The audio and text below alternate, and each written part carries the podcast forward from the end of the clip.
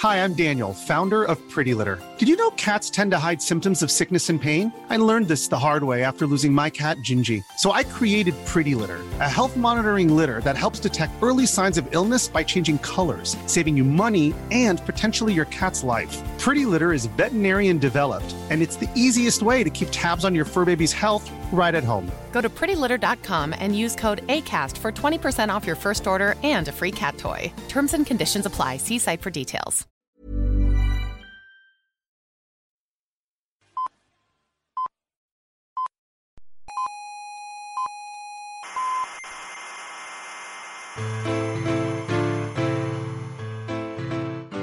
Bueno, atento que venimos.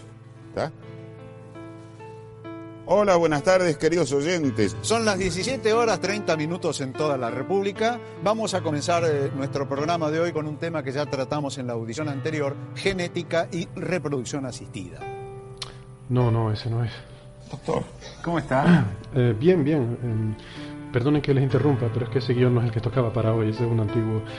Eh, ¿Por qué no mm, me, me permiten que siga yo con el programa? Ah, ¿cómo no? Eh, No se le entiende cuando habla, pero no está mal. Eh, no, pero eso es por mi acento. Qué ocurrente, doctor. De todos modos, siga con las pastillitas, con los psicofármacos. Gracias. Y nos ve el lunes.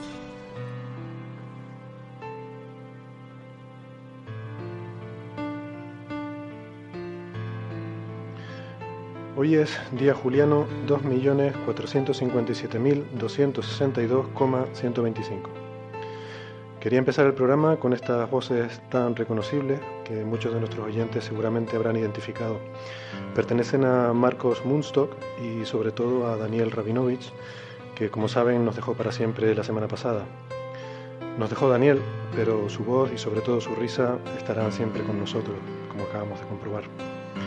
Hemos querido que presentaran ellos hoy nuestro programa porque, bueno, es lo único que se nos ocurrió a modo de homenaje. Eh, sin duda es un tributo modesto, que no está a la altura del personaje, pero eh, lo que sí es verdad es que nos lo pasamos bien haciéndolo y nos echamos unas buenas risas y yo estoy convencido de que eso le hubiera gustado al amigo Daniel. Venga, vamos con la ciencia.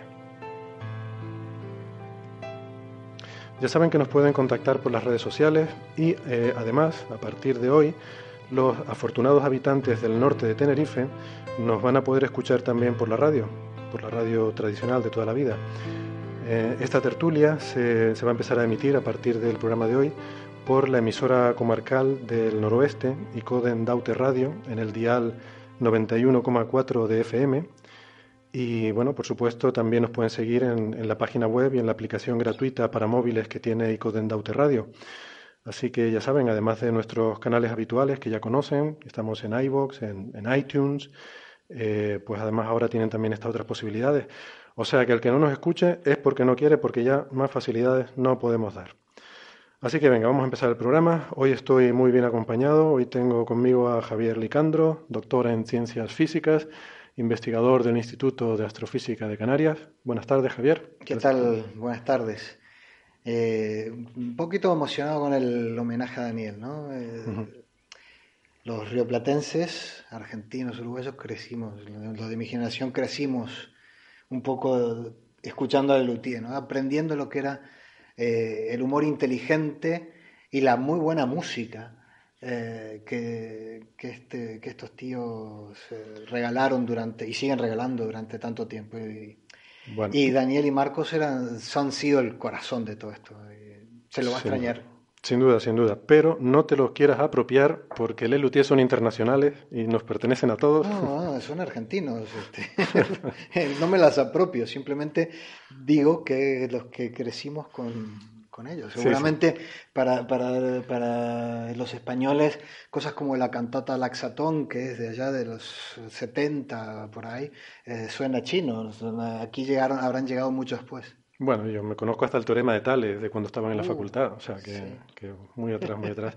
Eh, eran universales y además era un humor muy, muy especial, muy eh, atípico, porque era un humor eh, que, en el que no necesitaban disfrazarse, ni ponerse pelucas, ni tirarse por el suelo, ni ofender a nadie.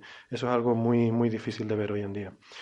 Em, también nos acompaña Antonio Darwish, que estoy encantado de tenerlo de vuelta en el programa, uno de nuestros contertulios originales que estuvo en el, en el primer programa y, que llevamos tiempo sin verlo por aquí, porque supongo que tendría cosas mejores que hacer.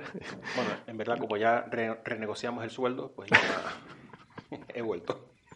Gracias por venir. Antonio F. Darwich es doctor en ciencias físicas, es astrofísico, geólogo y pedagogo, ¿eh? como queda certificado por el hecho que es profesor, ha sido profesor en estos tres departamentos de la Universidad de La Laguna.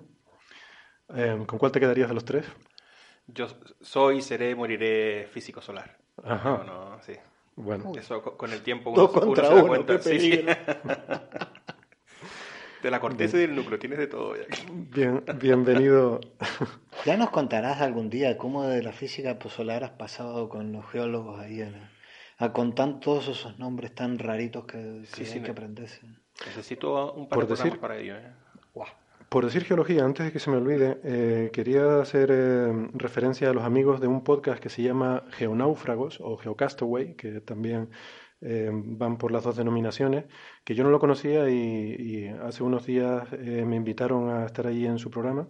Y es un podcast de geología, sorprendentemente, pues se puede hacer divulgación muy interesante y muy apasionante sobre el tema de la geología. digo sorprendentemente para mí, en fin, en mi, en mi ignorancia, pues no conocía yo este podcast y quería aprovechar para recomendárselo a, nuestros oyentes. Entonces, venga, vamos a empezar con nuestros temas de hoy. Y empezamos con nuestra sección favorita, que es la de preguntas de los oyentes, que nos encanta que los oyentes nos manden cosas. Em, hemos seleccionado algunas de las más interesantes. Y me gustaría empezar por una que nos planteaba un oyente en Facebook y que lamentablemente me olvidé de apuntar su nombre, le pido disculpas, pero la pregunta además es muy pertinente porque nos pregunta sobre agujeros negros y nos pregunta de cómo sería caer en un agujero negro y que si se parece en algo a lo que se ve en la película Interstellar. Entonces, bueno, la, pregunta, como digo, es muy pertinente porque además estos días, eh, hace, creo que la semana pasada se celebró en Estocolmo, eh, en Suecia, una conferencia precisamente sobre el tema, a la, a la que asistieron pues, los mayores eh, expertos mundiales del tema, ¿no? incluido pues, Stephen Hawking o, este hombre Gerard Toft, con este nombre tan impronunciable, que lleva una T apóstrofe H-O-F-T, un nombre holandés. Em, y en general la, florinata de la física teórica estuvo allí y ha habido titulares muy interesantes que han salido de esa, conferencia. ¿no? Entonces, bueno, lo primero que quiero decir es que no se parecería nada a lo de Interstellar. Eh, y desde luego lo que estoy bastante seguro es que no nos encontraríamos con una estantería eh, dentro del agujero negro, con la estantería del dormitorio de ninguna niña. ¿Estás eh, seguro? Eh, bueno, de, todo lo demás no, pero de lo de la estantería, sí, yo creo que lo podemos descartar con bastante certidumbre. ¿Quién sabe lo que pasa ahí dentro de un agujero negro? No he visto Interstellar todavía. ¿No has visto Interstellar? Haces bien. Bueno, pues te la vamos a reventar hoy, Darwich. Vale, te vamos a contar. No, eh, en realidad Interstellar eh, es una película bueno, que ha dado para hablar bastante, ¿no? Ha habido gente que le ha gustado mucho y gente que no le ha gustado nada. Nosotros hablamos sobre esta película y muchas otras en el especial que hicimos sobre ciencia ficción, entonces no quiero tampoco abundar más en detalle sobre lo que es la película en sí, pero sí sobre el tema del agujero negro, ¿no? que además juega un papel central en esa película. Que por cierto no sé por qué se llama Interstellar, porque yo pensando creo que viajan a otra galaxia, ¿no? El agujero negro está en la galaxia del Pinhole, con lo cual debería ser llamado Intergalactic, más bien o algo así. Pero bueno. Guerra, de las Galaxias, Star Wars. Ya, pero ahí entran los traductores. Claro. Eso es verdad. Pero esto se llama Interstellar desde el principio, ¿no? Bueno, total que me quería centrar hoy en el tema del agujero negro eh, por, bueno, por esta pregunta del oyente y también por eh, el oyente o la oyente, no sé. Vamos a decir la oyente, por usar el femenino neutro ese que, que defendemos aquí.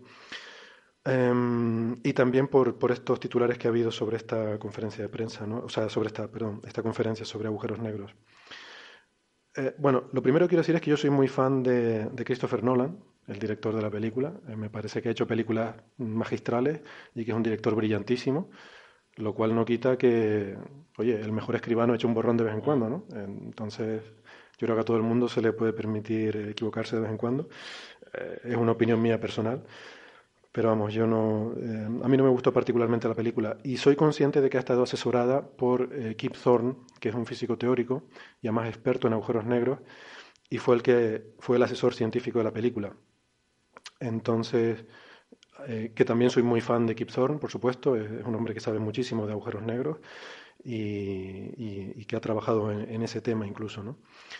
Lo que pasa es que también quiero aclarar que el, eh, vamos a ver, eh, Kip Thorne escribió un libro que se titula La ciencia de Interstellar, donde explicaba todas estas cosas. Y yo he leído algunos extractos de ese libro, no lo he leído completo. Y he visto también algunas entrevistas que, él ha dado. Y su papel como asesor en Interstellar básicamente era el de justificar las cosas que Christopher Nolan le, proponía para la historia. ¿no? O sea, no es una historia que hiciera Kip Thorne.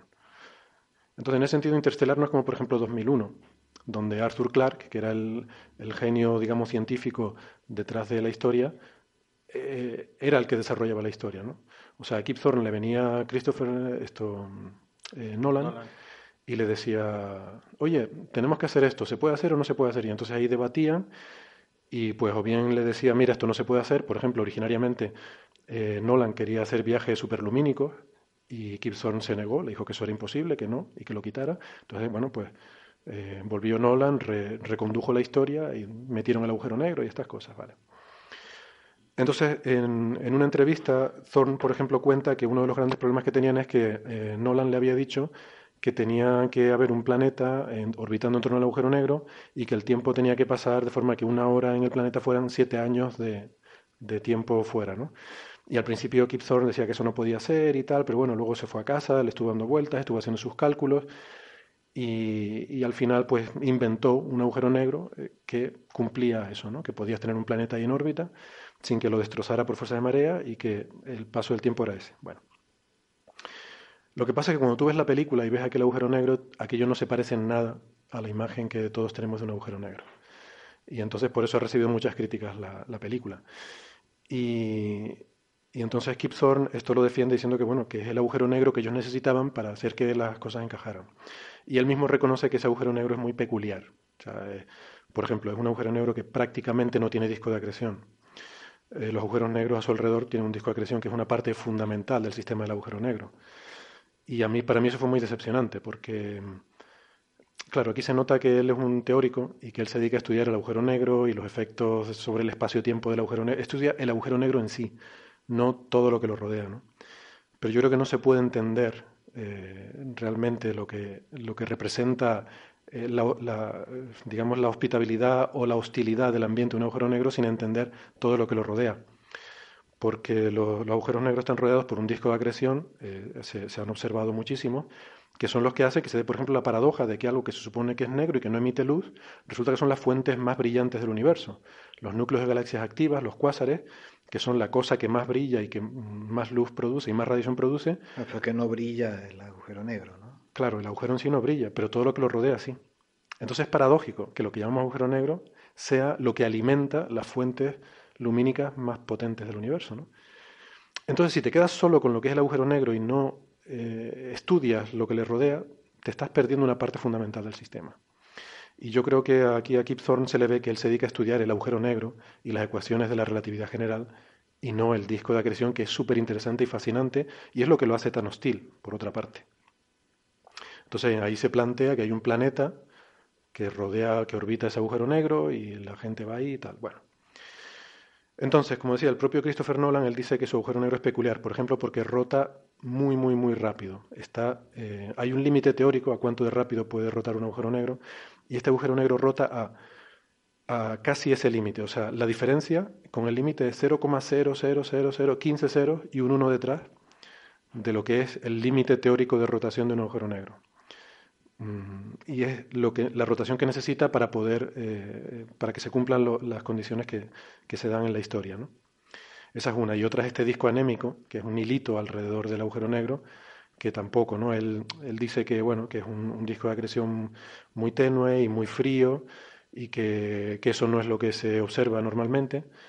Y él mismo admite que es una fase que se podría dar como una fase muy transitoria, muy corta en la vida de un agujero negro, pero que bueno, que da la casualidad de cuando los astronautas llegaron ahí, esa era la fase en la que estaba y punto, ¿no? Entonces él lo que dice, la forma en la que él lo defiende es decir, bueno, este agujero negro es posible. Es, altamente improbable, pero es físicamente posible. Y esto es una película, así que vale, cuela. O sea, lo que hizo Nolan es más o menos coger un modelo de agujero negro y jugar con los parámetros de entrada para obtener eh, lo que quería, el resultado que quería obtener. Claro. Algo más o menos lo que hace la gente que hace modelos. Sí. O sea, nada, Tuning, tuning, nada demasiado. tuneado. Bueno, es un tuning hasta un cierto límite este, eh, extremo, pero Sí, pero yo hubiera preferido otra cosa. Yo hubiera preferido que hubiera puesto un agujero negro que se pareciera más a algo más realista y que hubiera hecho una historia a lo mejor un poco Ah, Pero diferente que en a torno a ver una película de ciencia ficción. Claro, pero entonces que no me la vendan. Mi problema con Interstellar, yo tardé mucho en verla. Y los meses que yo tardé en verla, salió todo el mundo diciendo que era una película que mm, representaba el viaje interestelar de forma científicamente plausible y que aquello estaba asesorado por el mayor experto mundial en física teórica y que aquello era creíble. Y a mí no me resultó creíble. Entonces digo, bueno, vamos a ver, yo veo Terminator y me lo paso bien. Pero O sea, yo, Habrás tenido los mismos problemas para comprar los crecepelos, hermano. Siempre te van a vender los que tengan ganas. Y tú vas y tú dices, uy. bueno, entonces, pero mira, por, por eh, Se llama marketing. Vale, vale, si yo lo entiendo, vamos a ver, yo entiendo que una película es una película y yo me lo pasé muy bien viendo La Guerra de las Galaxias, pero no venía la gente diciendo esto es científicamente plausible.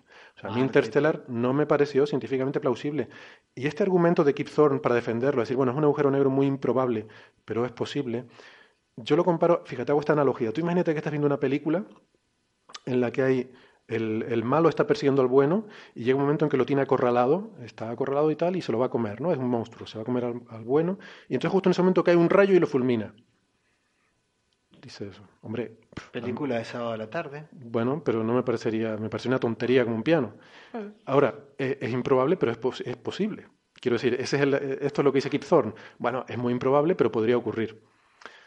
Hombre, pues ya puesto en esa tesitura, yo creo que un buen cineasta lo que tendría que haber hecho es justificar eso. Por ejemplo, pongo al malo, eh, la escena ocurre en medio de una tormenta y el malo lleva una armadura y va blandiendo una espada así en alto, y entonces cuando cae el rayo, pues le cae encima del malo. Bueno, pues vale, pues estaría más justificado.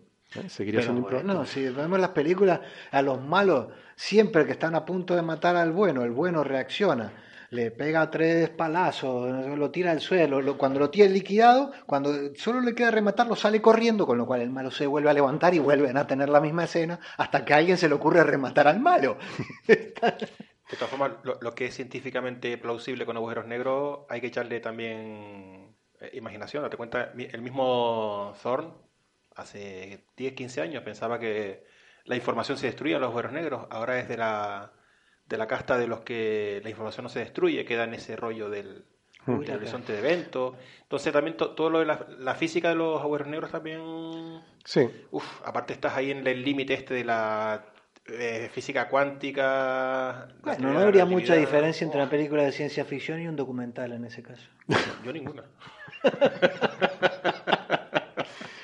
Pero hay cosas que sí sabemos sobre agujeros negros, ¿no? O sea, es verdad que lo que es el interior del agujero negro es, en fin, algo misterioso y que se puede prestar a mucha especulación y ahí podríamos estar debatiendo sobre muchas cosas. Pero yo sí que podría plantear, por ejemplo, el viaje al agujero negro, ¿no? Entonces yo me planteé esto, me lo planteé seriamente, ¿no? Decir, dada la pregunta de, de esta oyente, decir, ¿cómo sería caer en un agujero negro? Bueno, vamos a planteárnoslo, ¿no? Incluso he hecho cálculos, que los tengo aquí. Así que le- les planteo esto. Primero me fui y me dije, bueno, vamos a suponer el agujero negro de Interstellar. ¿vale? Me fui al libro de Kip Thorne y me miré los parámetros. ¿no? Él propone un agujero negro de 100 millones de masas solares, o sea, estamos hablando de un agujero negro supermasivo, de estos de centro galáctico, no de los, de, eh, no de los estelares, sino de los supermasivos que hay en los centros de las galaxias. Lo llama Gargantua, ¿no? en la película se llama Gargantua, este agujero negro al que viajan. Tiene 100 millones de masas solares y el horizonte de sucesos está más o menos a una unidad astronómica, o sea, a 150 millones de kilómetros del centro. Él usa esos como números redondos para, a partir de ahí, construir todo el resto del agujero negro. Eh, es un agujero negro muy peculiar por esa circunstancia del el disco anémico y, la rotación al límite de lo permitido. ¿no? Entonces, digo, bueno, vamos a quitar eso y vamos a suponer que fuera normal. Entonces, eh, supongamos que tenemos un agujero negro de esas características y le ponemos un disco de acreción. Eh, un disco de acreción normal, como los que se observan normalmente. Entonces, ya la nave que se acerca al agujero negro ya tiene que lidiar con un primer problema que es la, la radiación tan eh, potente que te viene de esa fuente, ¿no? Además, radiación con rayos X, rayos gamma, todo lo que tú quieras. Eh, yo me hice unos calculitos. Supongamos que no estamos hablando de un cuásar o de una galaxia activa, sino una galaxia tranquilita. Entonces me cogí un, artículo eh, que encontré en APJ donde eh, parametrizan un poco el, entorno del agujero negro que hay en el centro de nuestra galaxia, de la Vía Láctea, que eh, bueno, eh, hace un, un, estudio usando diferentes tipos de observaciones y llegan a la conclusión de que en promedio mm, se puede caracterizar, hay una región en torno al centro galáctico de aproximadamente un parsec de radio, un parsec son como tres años luz de radio, esto es un número muy redondo de un parsec, con lo cual yo sospecho que puede ser medio parsec o dos o tres parsecs, pero bueno. Hay una región ahí de unos cuantos años luz eh, de la que proviene una luminosidad de unos 10 millones de veces la luminosidad solar eh, y caracterizada por una temperatura efectiva de unos 35.000 grados ¿no? Eh, en promedio.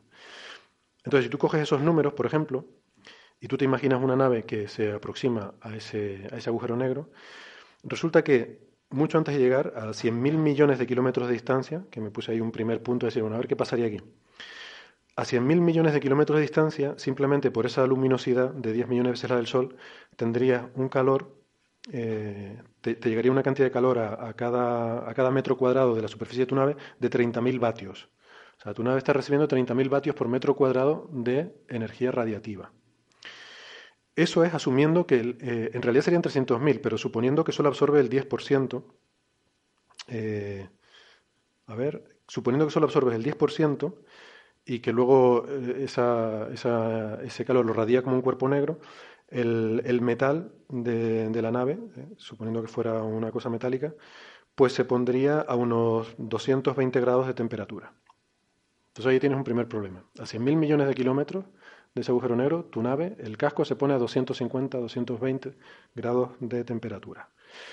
A ver qué haces con eso. Pero bueno, luego tú te quieres seguir acercando. Con lo cual, luego tú te vas a acercar más. Eh, pero eso tienes un, este, un escudo de energía que te disipa todo el calor. Tienes un escudo 100% del calor. Esto es así. El 110% del calor. Esto es una peli. Al final fui a cerveza y todo. Bueno, vale, pero hazlo como una peli, me parece bien, pero entonces no me, no me, eh, no me vengas con la cosa de que has resuelto las ecuaciones y lo has hecho científicamente correcto, porque en la nave no se ve nada de que tenga ese escudo de energía ni nada de eso. Em, la cosa, claro, todavía empeora si te vas acercando más. A mil millones de kilómetros, eh, ya la cosa son 300 millones de vatios por metro cuadrado. Entonces ya ahí se te pone la nave 10.000 grados. Ya por mucho, por mucho hielo que lleves en la nevera, me parece a mí que lo ibas a pasar mal. Pero tiene una parte buena. ¿Te acuerdas todo lo que hemos discutido sobre los instrumentos que van en las naves espaciales, que tienen que consumir poquito porque no tienen energía? Allí energía no les iba a faltar. No tienes problema de energía ninguno. Te puedes mandar una cámara que consuma lo que haga falta, vamos. Puedes poner allí, vamos, le pones placas solares a eso. Bueno, yo creo que ni placas solares, saca los cables para afuera. Los dejas que se calienten. Después hay otra cosa, que no se suele hablar casi nunca cuando se habla de, campo, de, agujeros negros, son los campos magnéticos. Por favor. Claro, la gente cuando habla de agujeros negros le interesa el tema relativista, el espacio-tiempo, cómo arrastra el espacio cuando rota y tal. Los agujeros negros tienen que tener un campo magnético potente. No solo ya el campo magnético del propio agujero negro, el del disco de acreción por advección, sino también yo me imagino, esto no se ha estudiado mucho, yo he estado buscando información, esto no está muy estudiado, pero yo me imagino las dinamos brutales que tiene que haber en esos discos de acreción. O sea, yo me imagino que un disco de acreción en torno a un agujero negro debe ser una cosa eh, con efectos MHD como los que vemos en el Sol, pero muchísimo más a lo bestia, ¿vale? Entonces hay muchas cosas que, no somos capaces ni de imaginar, porque incluso el mismo Sol, cada vez que miramos con más resolución, vamos viendo procesos nuevos y efectos nuevos que está la gente, los teóricos de la MHD, intentando averiguar qué significan. Entonces imagínate tú en un agujero negro y habrá cosas que ni podemos imaginar. Pero, pero entonces, solamente por lo que podemos imaginar, yo ya veo muchas más cosas de las que salen en la película. Entonces yo echo de menos un campo magnético. ¿Cómo sería un campo magnético en un agujero negro? Pues hay un trabajo además reciente que se publicó hace tres meses de unos investigadores de la Universidad de Göttingen, donde hacen medidas eh, en un agujero negro mm, que además creo que es un agujero negro estelar, no estoy seguro ahora mismo, y obtienen un campo magnético de 200 millones de Gauss. 200 millones de Gauss el campo magnético en un agujero negro. Eso ni se menciona, ni en Interstellar ni en ningún otro sitio. Pero 200 millones de Gauss es una burrada de campo magnético. Para hacernos una idea, mm, eh, simplemente porque a veces, eh, ¿verdad, Darwich? En física solar hablamos de campo magnético y hablamos de Gauss, pero uno no tiene muy claro cuánto es un Gauss, ¿no? Pues para dar una idea, esos electroimanes que levantan coches, los que usan en las grúas estas de las chatarras, levantan coches y tal, esos electroimanes tienen 10.000 Gauss. O sea, tú con 10.000 Gauss levantas un coche. Tú imagínate con 200 millones de Gauss lo que le haces a la nave espacial de Interstellar. Esa nave que está a 1000 grados de calor, de temperatura. Un escudo antimagnetismo. Vale. Y ya está. Pero, ¿de qué estamos hablando si el tío aparece en, el interior de la librería de su casa cuando, la, cuando la, la hija, que ahora es adulta, era una niña? Bueno, pero es que. Al lado de eso. La oyente ha preguntado que qué pasaría. Estoy intentando responder a la pregunta. Entonces, lo primero es que te quemaría. Lo segundo es que vas a entrar en un campo magnético súper potente. ¿Qué pasa con los campos magnéticos? Que además, cuando varían el tiempo, inducen corrientes. Pero son corrientes inducidas. Eh, con lo cual, tu nave ya desde los 100.000 millones de kilómetros, la electrónica de tu nave lo va a pasar muy mal se te va a freír. Vamos ver, si, yo lo que digo, con el Sol estamos temblando, con campos magnéticos tiene el Sol de miles de Gauss y en las capas altas son cientos de Gauss, y hablamos de las tormentas solares y que se me va a freír el iPad y las profecías de los mayas y no sé qué, nos va a freír la electrónica. Tú imagínate lo que le hace un campo de 200 millones de Gauss a una nave espacial que se acerca. Por favor. O sea, eso por lo menos hay que ponerlo, que se vea el hombre llegando y que aquello empiece a saltar chispas por todas partes y se, se escacharra el robotito ese que lleven y tal, y el hombre dice, ah, pues mm, no me funcionan los mandos, no me funcionan los controles. La, nave de esta peña que es una nave futurista o es, que no he visto la película? Es un poco futurista, pero realmente... Tampoco, se mataron mucho con la nave. Parece... No, una cosa... no, tiene pinta todo como de dentro de 20, 30 años. O sea, ah. es una cosa en un futuro reciente, salvo por un robot que hay que, que es alucinante, que es una inteligencia artificial perfecta y que lo hace todo mejor que cualquier ser humano, y sin embargo no le deja al robot hacer las cosas, sino que va haciéndolas el piloto y luego cuando algo es muy difícil viene el robot y lo hace. Pero bueno. Y luego está la historia esta que usan pilotos, ¿no? Como en los tiempos, mm, no sé, cuando en los años 60 en la NASA se debatía cuál debía ser el papel del piloto, ¿no? Que, mm. al final el piloto es una cosa que tú mandas porque quieres mandar un... Sí, bueno por la propaganda, pues. Sí. Hay un ser humano, sí. sí es como decía Manolo Vázquez, ¿no? Como quien manda un mono. Sí, que lo que tienes que tocar lo menos posible, ¿no? Aquí no, aquí el piloto es una parte crítica de la historia. Eh, tiene que pilotar la nave hacia el agujero negro y no sé qué, bueno. Unas cosas que no... si falla la máquina. Claro. Bueno, pues el piloto, ¿qué pasaría con un campo magnético de 200 millones de Gauss? Yo eso no lo tenía claro. Entonces busqué información y resulta que encontré en la Universidad de Cornell, tiene un, un manual sobre seguridad y salud para uso en el laboratorio y ellos dan eh, bueno, una serie de valores ¿no? con problemas de salud asociados a campos magnéticos. O sea, evidentemente una, exposición muy, muy prolongada pues es perjudicial, pero para valores puntuales, ellos dicen que, eh, a ver cómo es, ellos ponen un techo límite de 20.000 Gauss, o sea que, que, lo máximo que un ser humano puede estar expuesto, incluso una fracción de segundo, son 20.000 Gauss a un campo magnético, ¿no? por los efectos perjudiciales que tiene sobre el cuerpo. 20.000 Gauss, ¿eh? Comparar con 200 millones que hay en el agujero negro. De hecho, me pareció muy curioso porque aquí hablaba que a partir de 5.000 Gauss ya empieza a interferir con los procesos eléctricos en el cuerpo, con el envío de señales. Básicamente somos agua, entonces. Somos agua y, la, y, somos iones en, la, en, las fibras neuronales. ¿no? Entonces, a partir de 5.000 Gauss empieza a producirse fibrilación ventricular. El ritmo cardíaco em, empieza a, sufrir alteraciones y empieza a haber problemas de cardiopatía a partir de 5.000 Gauss. Total, primero el astronauta se quema, luego le da un infarto. Bueno, a mí primero me daría el infarto, nada más ver el agujero negro, ya en ese momento me da el infarto y me da el patatú. Pero bueno, suponiendo un piloto militar bien entrenado, una persona con un valor y un coraje y que no es un, una agonía como yo y un histérico, pues probablemente moriría primero quemado, luego electrocutado por las corrientes inducidas. Y, o no, al revés, primero eh, de un infarto inducido por fibrilación ventricular, por el campo magnético, y luego electrocutado por las corrientes inducidas. Si es que antes no se ha aplastado la nave. Eso viene después, cuando te vas acercando más. estamos dentro del... Esto es todavía muy lejos. Esto es muy, muy lejos del agujero negro. Según te vas acercando, efectivamente empiezan las fuerzas de marea. Entonces, esto está calculado para que el planeta este resista las fuerzas de marea y que no se rompa el planeta. Pero un planeta es una cosa y tú eres otra.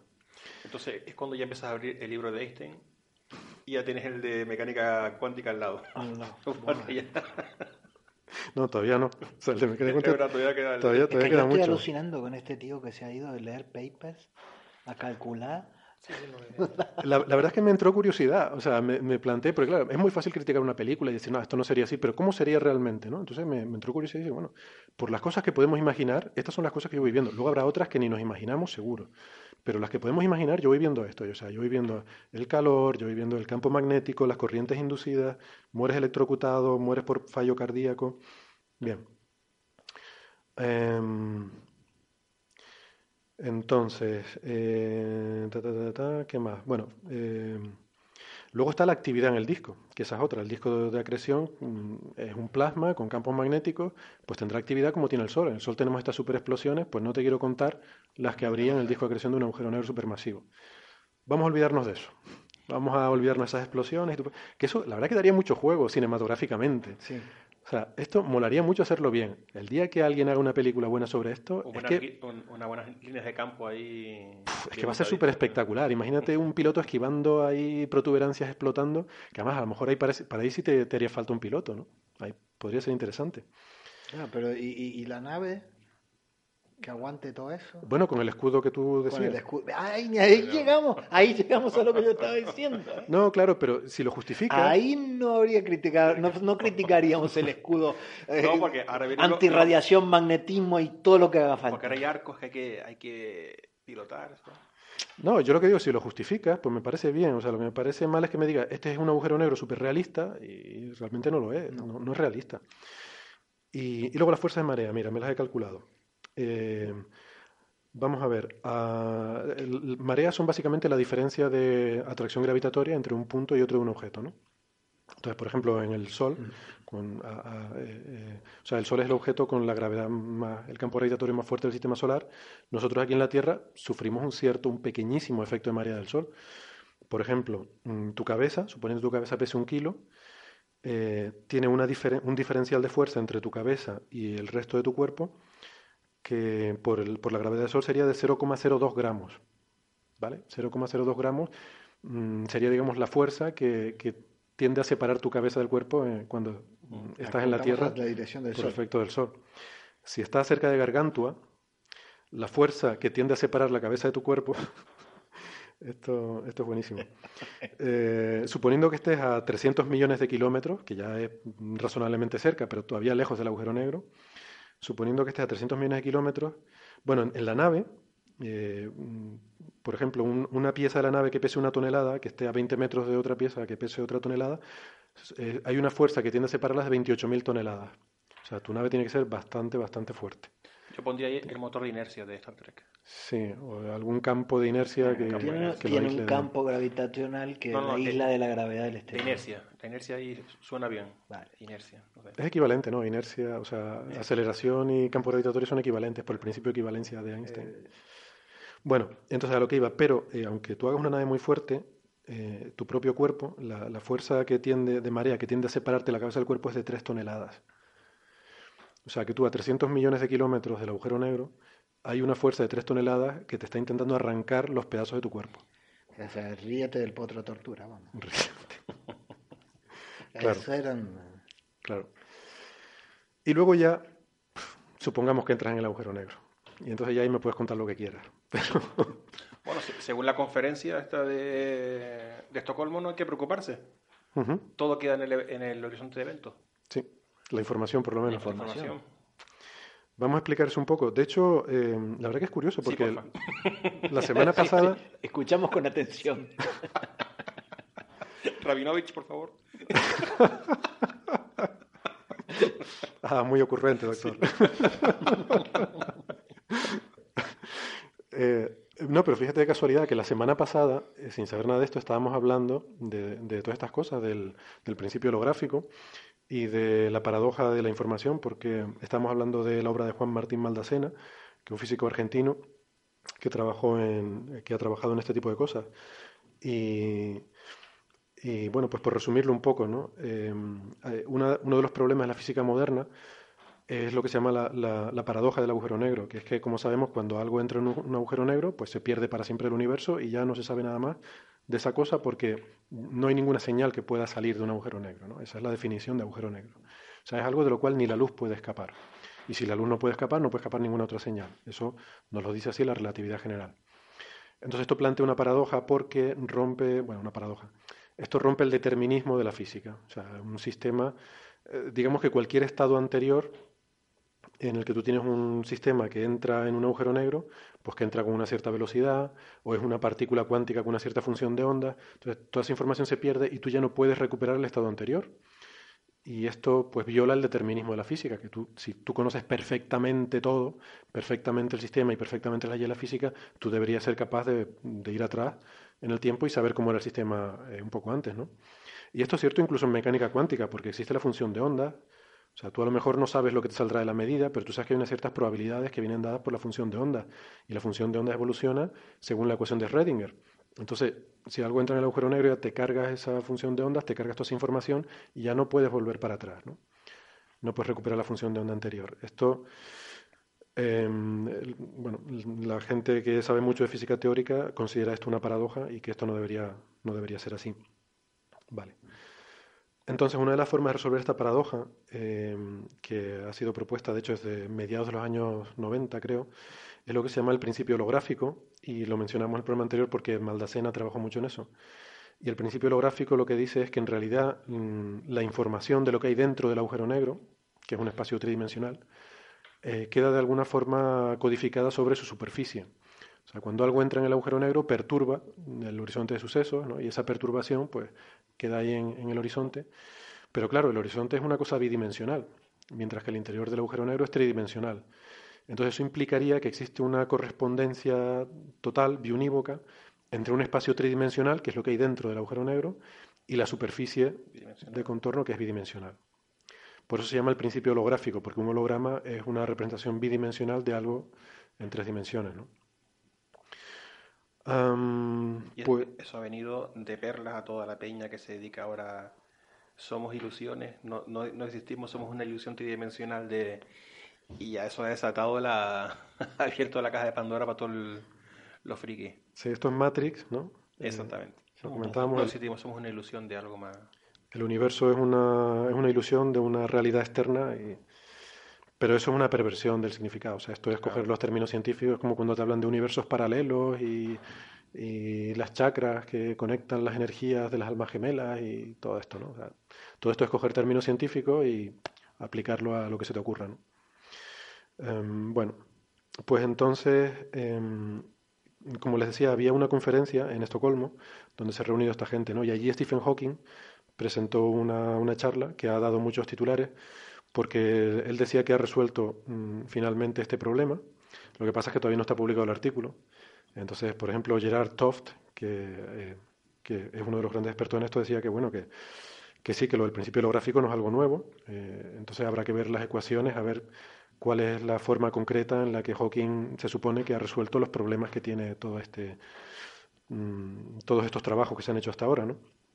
Em, pero bueno, en, esta charla del adelanto, y además yo me imagino como Stephen Hawking tiene estas dificultades de expresión, pues que habrá sido una, una charla totalmente, totalmente oral, sin, sin PowerPoint, ni presentaciones con ecuaciones, ni nada de eso, sino habrá explicado directamente, decir, bueno, eh, tengo una solución para esto y ya lo verán en, eh, yo sé, en Physical Review Letters. Hawking normalmente trabaja con una serie de colaboradores que perfectamente pueden haber hecho el...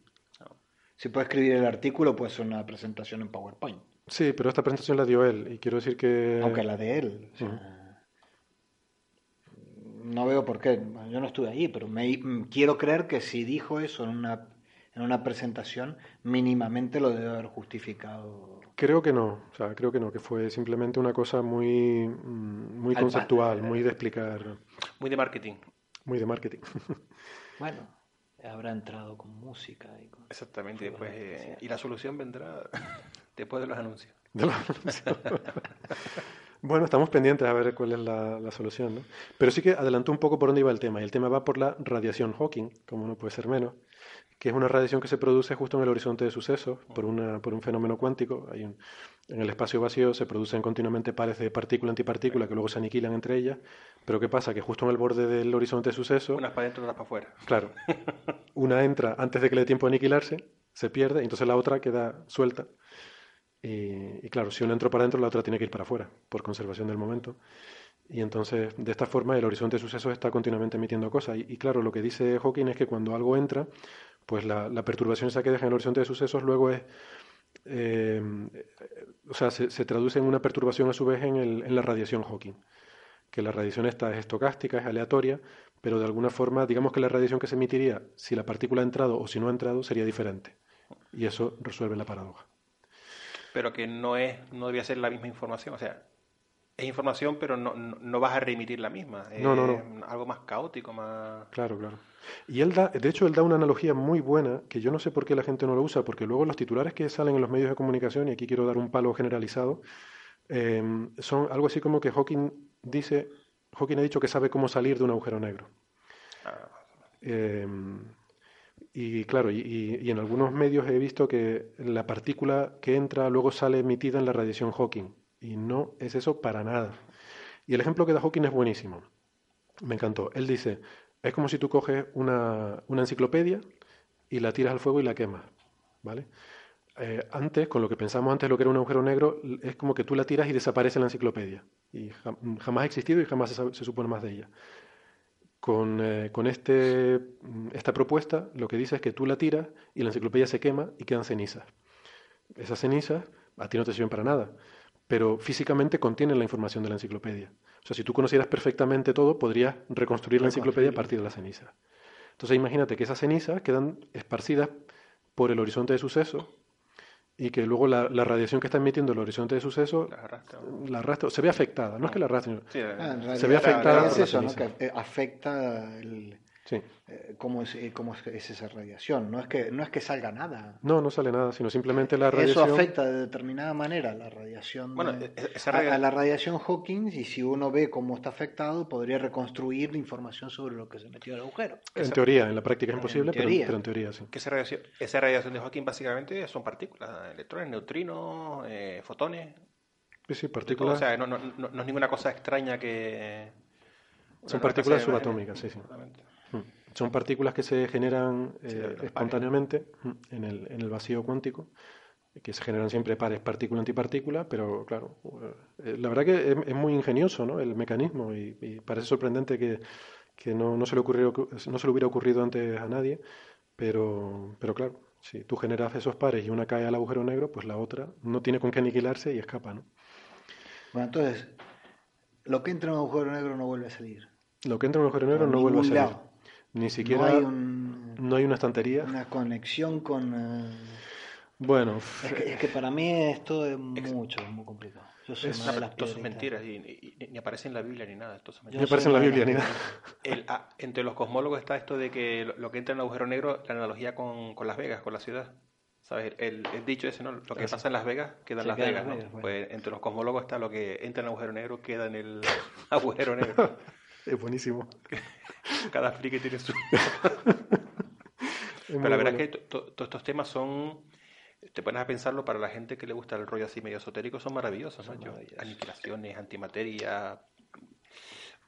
yo, confieso que a mí eh, que excede mi capacidad de imaginación todo esto. Bueno, espérate que ah, existe otro evento horizonte que sería en sí el universo. O sea, el, mm. borde externo del horizonte es lo que llaman el, el evento lumínico, el horizonte, el horizonte de luz. O sea, lo que es la frontera, cosmológico también lo, que, lo, que, es la frontera del universo. Eso también, hay gente que dice, bueno, pues eso también podría ser una especie de proyección 2D de un, universo en 3D, cosas así. O sea, que la peña se le... Sí, sí, eso lo comentamos también el otro día. El, principio holográfico ah. se extiende también al universo. Mm.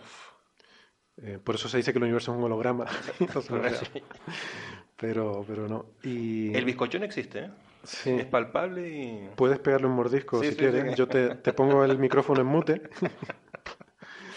pues... Eh, ah, no, y además es curioso porque formalmente, matemáticamente, desde el punto de vista de la relatividad general, el universo eh, es equivalente al interior de un agujero negro. Lo cual encima ya da pie al rollo este de universos anidados, que nuestro universo es un agujero negro dentro del universo mayor, que a su vez es... Bueno, que eso ya escapa a lo que es ciencia porque justamente como no puede haber información transmitida, pues eh, eh, es ridículo ni siquiera planteárselo, ¿no? Ah, yo creo que, que de todos modos el, tema este de los agujeros negros, incluso para los para quienes, como en mi casa, eh, la física que hay por detrás le resulta un poquito complicada. es una muestra más de cómo funcionan las cosas, ¿no?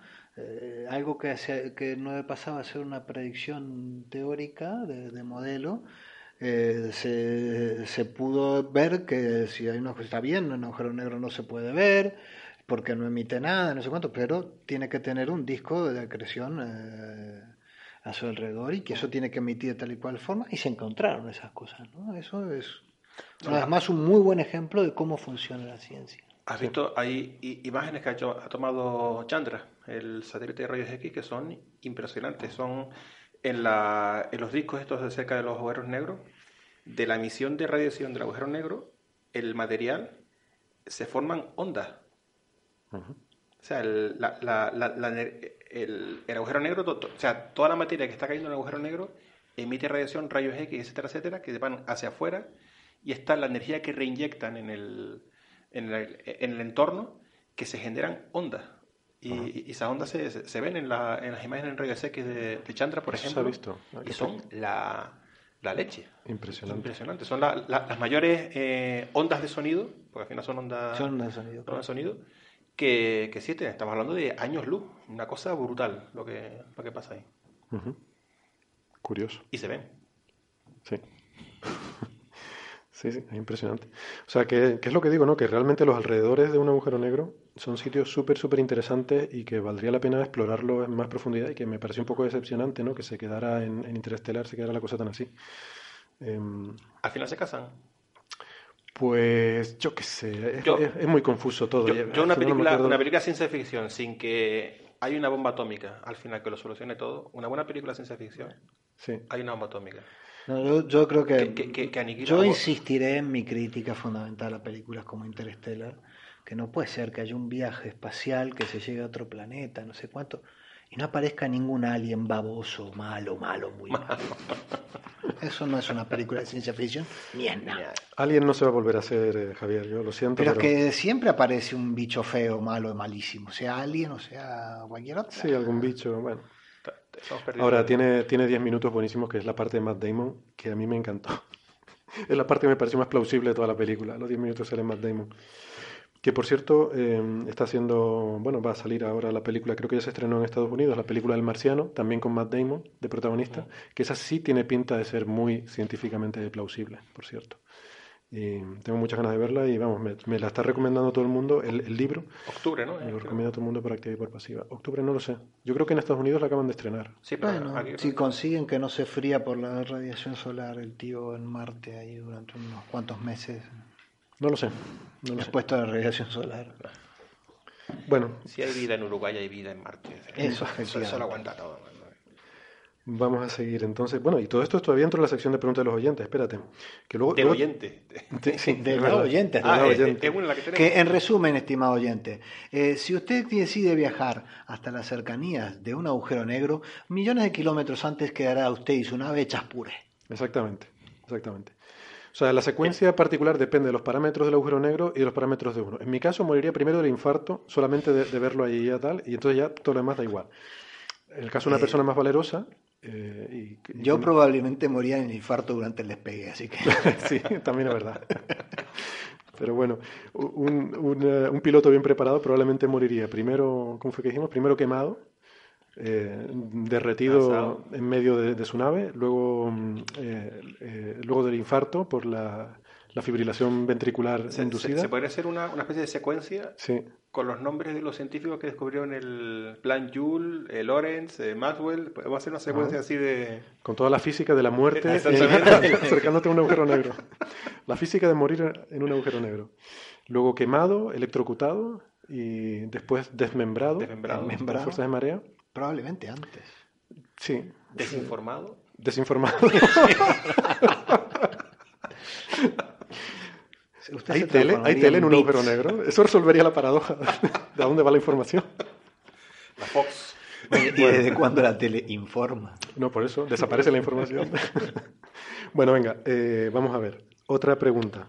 Hay una oyente, supongo que es una por el, dibujito del perfil en iVox, que nos pregunta por iVox. Eh, no sé cómo se pronuncia esto. J. Jack Sands, quizás, pregunto, ni idea.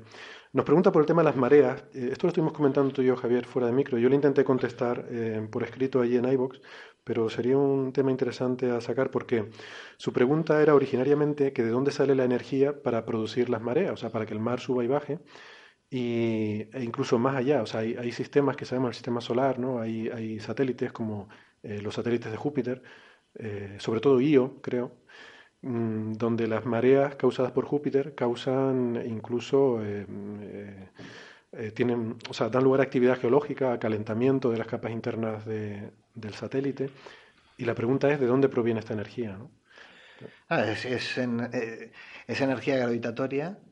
Básicamente se da porque hay una parte del material, en este caso en la Tierra, que es un fluido, el más notable son los océanos, pero también ocurre internamente en el magma, aunque en ese caso las mareas son muy, muy leves para afectar mayormente. Pero básicamente lo que ocurre es que la gravedad de la Luna tira, de la, tira del, material de la Tierra, que bueno, mientras la parte sólida de la Tierra, el tirón es el mismo, porque se comporta como un sólido, la parte fluida hará que, se alargue, se, elongue el, océano. Imagínense que, tuviéramos la, Tierra cubierta por una capa de agua uniforme, se, elongaría hacia la, en la dirección hacia la Luna, en, la línea Tierra-Luna. Y esto produce eh, notoriamente tres efectos.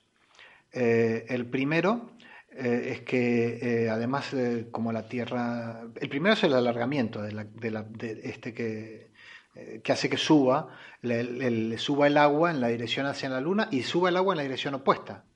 ¿ya? Este, y el, el, segundo es que como la Tierra rota, la, ese, esa peta de agua que quedaría en ambas direcciones se eh, queda fuera de la línea Tierra-centrogravedad del sistema Luna. Con lo cual, eh, eh, esa, esa, peta tiende a, volverse a alinear. Es decir, tiende a moverse en la dirección contraria de la rotación de la Tierra como un sólido. Eso frena a la rotación de la Tierra. O sea, quiere decir que habría una fuerza gravitatoria que tira de la peta. Hay una fuerza gravitatoria que aparece un torque gravitatorio en dirección contraria a la, a la, dirección de rotación de la Tierra.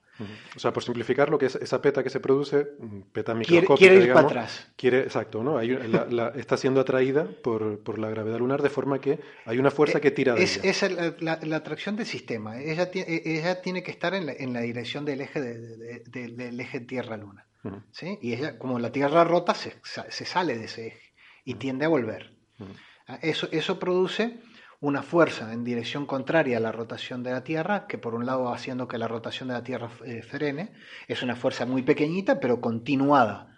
¿eh? Esta es eh, una perturbación que llamamos secular, que continúa en el tiempo, ¿sí? que produce un frenado de la rotación de la Tierra, pero es un frenado por fricción, con lo cual el otro efecto que produce es un cierto calentamiento. En el caso de la Tierra, ese calentamiento es mínimo, pero en el caso de Io, que lo que tenemos es este efecto mm, multiplicado por un factor, no sé, mil veces mayor. No me puse a hacer los cálculos como, como el colega aquí, este, pero es evidente que la, la, marea gravitatoria de Júpiter contra por, es como 100 millones de Gauss, por lo menos, la, gravedad de Júpiter, por lo menos. Yo, yo, eh, quiero aclarar, yo quiero, aclarar que me, puse a hacer esos cálculos porque me despertó curiosidad, que nadie espere que a partir de hoy me voy a poner a hacer cálculos sobre No, no, a partir de ahora los haces todo. Eh, pero en el caso de Io, que lo, que lo que está fluido no es que tenga un océano, pero sí tiene, tiene magma, tiene un manto magmático por, por debajo, eh, este efecto es, es, mucho mayor y se calienta, está mucho más caliente en las capas interiores, lo cual produce actividad volcánica en Io. En, la Tierra ese, ese, calentamiento es menor, no es, pero, pero hay un cierto exceso de, emisión térmica de la Tierra debido al, calentamiento de mareas.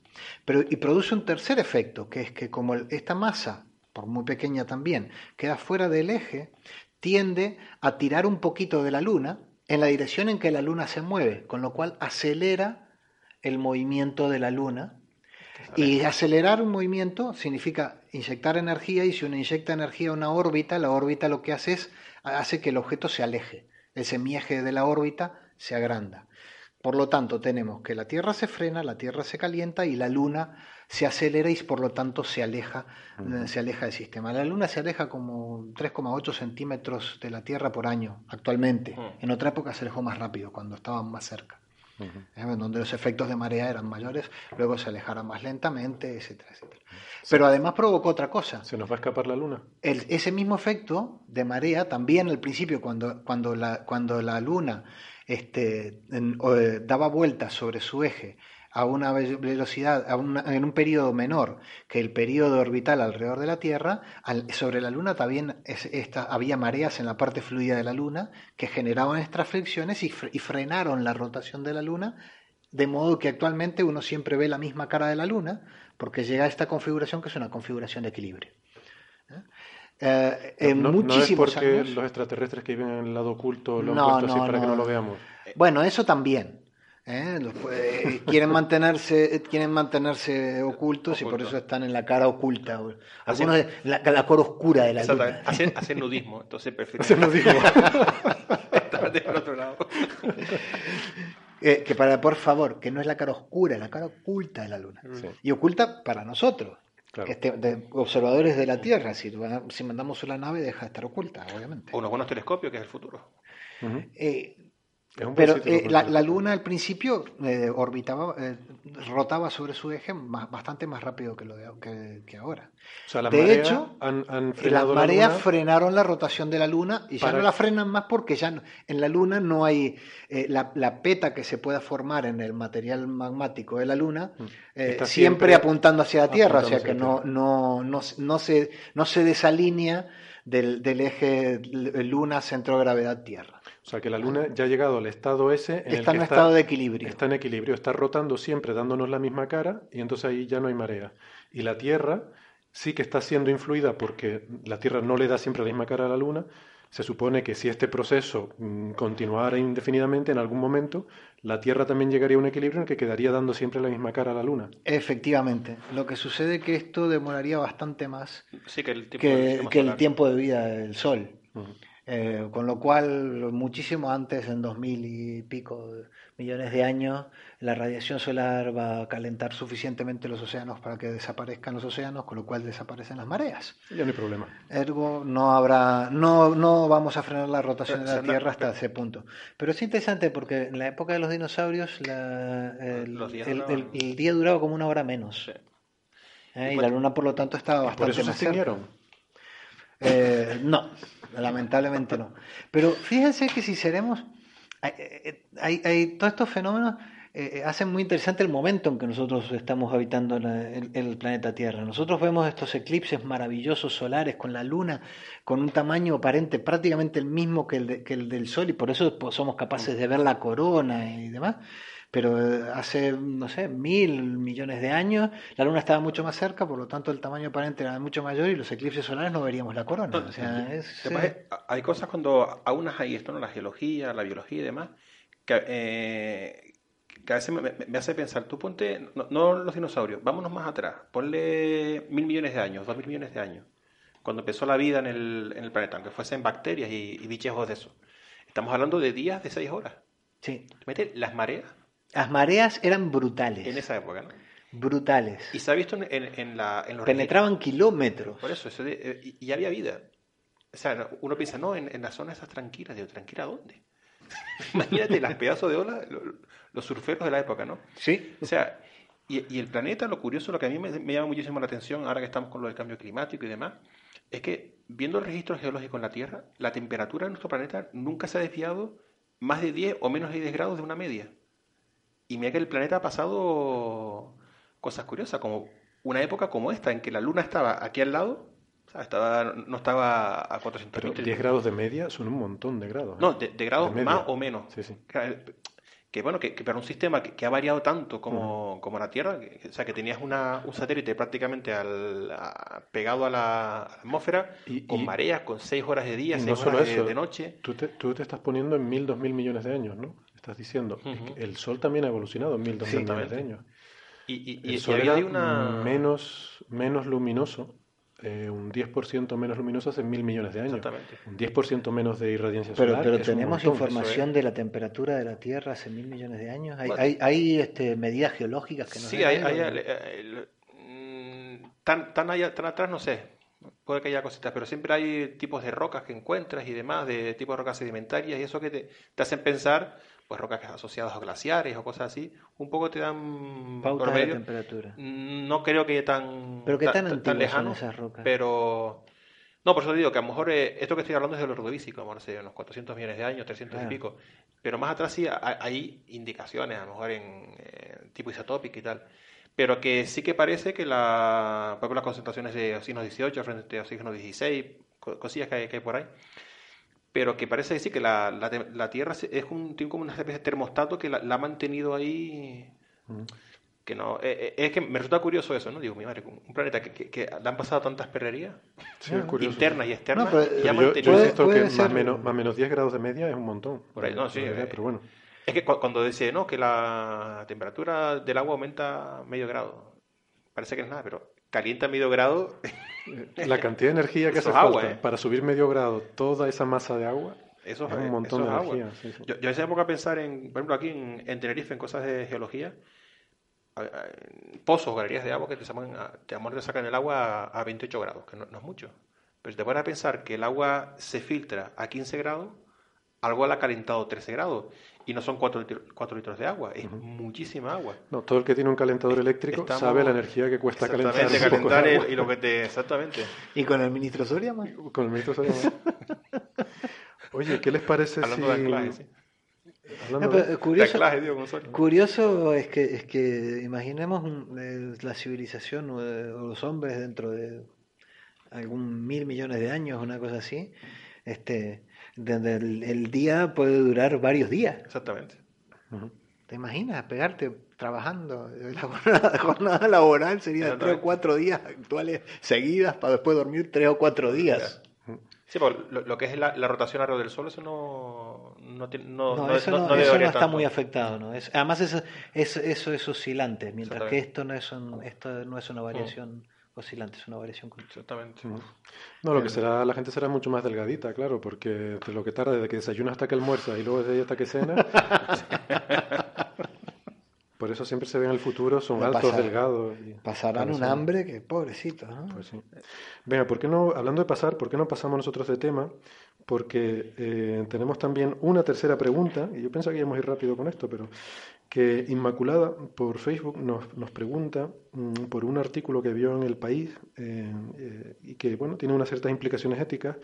eh, y este artículo trata sobre un estudio que se está haciendo en Estados Unidos con recién nacidos a los que se, le- se les da a conocer a sus padres un poco el mapa genético, ¿no? El, el- aquí hablan de secuenciar el genoma, o sea, se les da a conocer mm, todo el mapa genético de estos bebés y por tanto la capacidad de diagnosticar mm, toda la propensión que puedan tener a- no solo a las enfermedades genéticas congénitas que puedan tener, sino la propensión a desarrollar enfermedades futuras, ¿no? Em, esto yo creo que es más un estudio sociológico que, que Mm. científico, en el sentido de que lo que, pre- lo que persigue el estudio es entender si, si habría... Héctor dice que la sociología no es una ciencia. Sigue, Héctor. Sigue, Héctor. Bueno, luego lo, luego lo edito y quito esta parte. Em, vale, quiero decir que no es un estudio, en fin, sobre temas médicos o biológicos, sino sobre el- la problemática sociológica, ¿no? De si el tener esa información eh, como padres, pues nos hace a lo mejor ser más paranoicos sobre determinados temas. O sea, si esto va a tener un efecto positivo o negativo sobre el desarrollo futuro de, de estos bebés, ¿no? Y bueno, creo que las conclusiones pues tendremos que esperar 15 o 20 años a que, a que se vean en el estudio. Pero no lo sé, yo en principio no veo ninguna razón por la cual no sea positivo tener toda la información posible sobre una persona, sobre su dis- predisposición a, a tener enfermedades. E incluso el estudio también habla de los médicos, ¿no? De, si el hecho de tener esta información pues les hace ser mejores o peores médicos. Yo no sé qué opinan ustedes. Tema complicadísimo. Complicadísimo porque parte de ser humano es esa especie de incertidumbre que hay a veces, ¿no? En, en tu vida. Entonces, el, el tener ya predispuesto desde que nace es el... No sé, yo no lo veo tan, tan obvio, ¿eh? Pero tú no querrías saber Te- si, por te- ejemplo, tienes propensión a, a riesgo cardíaco. Dices, bueno, pues me voy a controlar más el colesterol, tal. O si te dicen, no, mira, tú del corazón no te vas a morir, vas a morir otra cosa. Y, ah, bueno, pues entonces como todo el jamón que quieras. Y... No sé. eh, se- en principio se ve muy bonito, pero no. de- Tendría que echarle un, un pensamiento. No, no lo veo tan claro, ¿eh? Porque ya te predefines desde, un inicio a, lo que vas a hacer. No, no sé. Tendría que echar un pensamiento. bueno, yo soy partidario de sí. Darwich creo que es de no sabe, no contesta. Javier. Yo sí con condiciones. Es decir, eh, yo quiero saberlo yo, pero que no lo sepa nadie más. Ah, bueno, vale, vale. Eso. Porque ya sabemos cómo está la, la cosa con, eh, con, la sanidad pública, que cada vez va peor. Y como sigamos votando igual, va a ir a peor. Pero... Este, y terminamos todos intentando contratar con un seguro médico y luego tienes, tienes dos chorradas y ya te lo niegan el segundo médico. Así que imagínate si tienen tu información genética. Si como tengas algo... es una especie de... ¿Cómo se llama? Gataca era la película. Gataca, sí. Sí. Pero teniendo esa información y diciendo, bueno, haz esto, esto, te vamos a operar de esto, esto, te vamos a inyectar este célula, eh, eh, todo ese tipo de cosas, ¿todos duraremos lo mismo? No. Yo creo que sí. O sea, todos llegaremos al, al tope prácticamente biológico. No, no, no, porque hay otro montón de parámetros en la salud. Y luego tú te cuidarás más o menos. Luego tú te pasarán, a ti te pasarán otras cosas. Muchas de las enfermedades no son genéticas, la mayor parte de ellas. Bueno, es que yo creo que Darwin está planteando ahora otra cosa que es ir un paso más allá, que es el de arreglarlo. O sea, no solo ver tu mapa genético, sino arreglar donde, donde está mal. Bueno, pero ahí él solucionaría los problemas genéticos. Pero eso sería un paso. eso es un porcentaje. Eh, de, los problemas de salud. Te, puede caer un eh, piano y te, y te puede matar. No, no, caer un piano, no. Te puede coger un virus, te puede. Caer en un agujero negro. Bueno, sí. cuidado. Eh, puedes coger una infección bacteriana que no, que no puedes resolver. Yo qué sé, hay un montón de enfermedades que no son genéticas.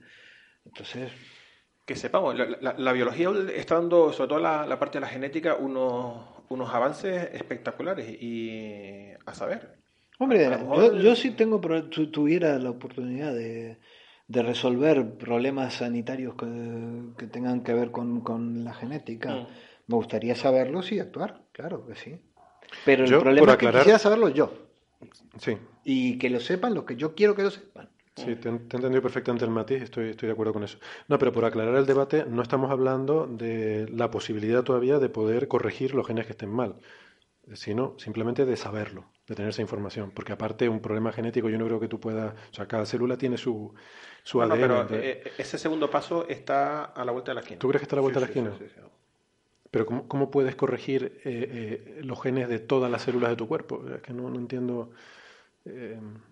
Bueno, no sé. Tú, tú, puedes tener una, una, predisposición genética, algún tipo de, de, enfermedad o de, o de lo que sea. O sea, el, la, la, cura, eso eh, es a lo que te refieres. O sea, el, cómo tratar ese tipo de. Sí, eliminar esa predisposición, por así decirlo. No, no cómo tratar, o sea. Sí, sí. Lo que, porque lo que estábamos hablando antes era de, de que tengamos todos la misma base. Mm. mm digamos, una base común donde no haya esa, eh, esos problemas o esos no sé, eso, esos fallos, es que no se llaman los fallos, pero realmente no son fallos. O sea, no me gusta hablar así porque parece como que hubiera un diseño previo y que todo lo que no se ajusta. Sí, por, eso no, va por ahí. Pero te digo, lo, de arreglarlo o que sea, a lo mejor no es cambiar esa secuencia de, de genes. Eh, no sé cómo se harán, pero yo, yo creo que ese, tipo de cosas estamos ya casi mismo. ¿eh? Estamos cerca de eso, ¿tú crees? Sí, sí, yo creo que sí. Bueno, pues ese, ese debate es interesante. A ver qué, a ver qué pasa con esto. Pero bueno, si, al día de hoy este, nuestra, nuestras historias clínicas eh, tienen los problemas de seguridad que tienen, hmm. imagínate que te, que te quede en el hospital tu historia genética. O peor, lo de Ashley Madison. Eso sí que... No sé si para ti representa un problema, Bego. Menos mal que tengo cinco perfiles distintos, si no.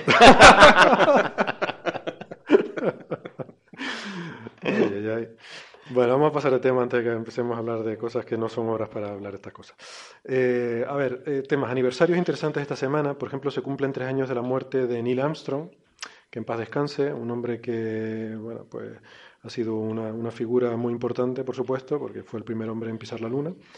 Eh, y bueno, es interesante recordar que ha habido muchos más aterrizajes tripulados en la Luna, que no fue, bueno, muchos, creo que han sido seis entre el año 69 y el 72 hubo varios, ¿no? O sea, que, no hubo solamente un viaje a la Luna.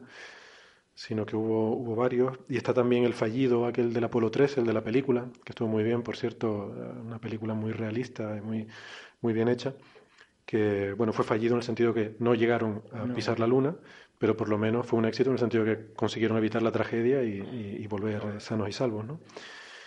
Así que, pues eso. Y lo, y lo, lo, lo maravilloso que es la, la mecánica newtoniana. O sea, cómo con cuatro fórmulas prácticamente podemos ir a la Luna, volver. Eh, a, mí, a, mí, me resulta espectacular, igual que lo de la, la Nueva Horizonte, la, la, que llegó a Plutón y, y, sigue hacia, hacia los confines del sistema solar. Son, vamos, es, es pura eh, mecánica de Newton. A mí me parece mm. impresionante cómo sí, sí, se puede, y estas maniobras. Yo alucino estas maniobras de gravedad asistida, asistidas por gravedad, ¿no? De usar la gravedad de un planeta para impulsarte al siguiente. Y esto es muy, muy impresionante. No, eh, sin duda, eh, estos tíos que, que, los que fueron allí, ¿no? Eh, son una especie de héroes, ¿no? y más en las condiciones en las que fueron. Claro, hoy en día no, pero, tiene tanto mérito. Pero el otro día llevo a mi hijo a ver ciencia ficción de la buena, Los Cuatro Fantásticos, y a, cuenta de esto eh, hay una reflexión en la, en la, película que es muy interesante, ¿no?